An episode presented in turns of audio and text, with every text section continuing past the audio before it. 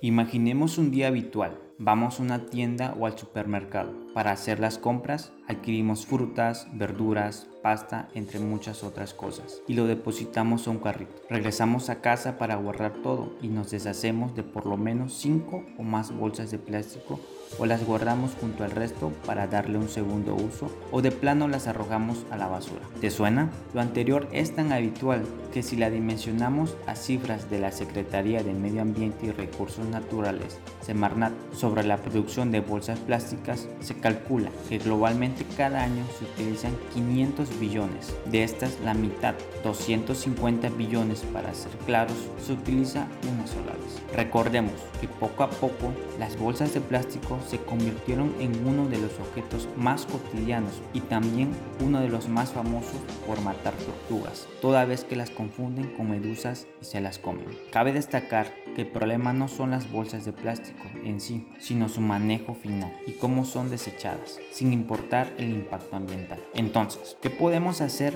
para reducir el número de bolsas de plástico? 1. Usar bolsas de tela, cajas o un morral. 2 recibir las bolsas cuando sea necesaria. Si en los supermercados o tiendas te ofrecen bolsas plásticas, piensa si realmente lo necesitas. 3.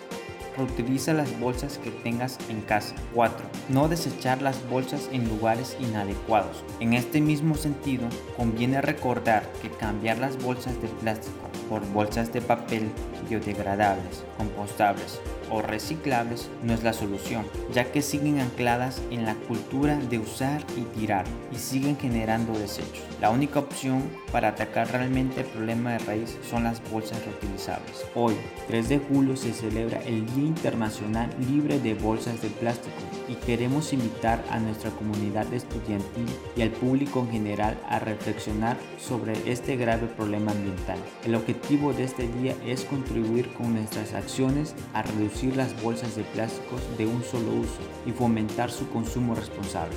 Innovación permanente para un mejor futuro.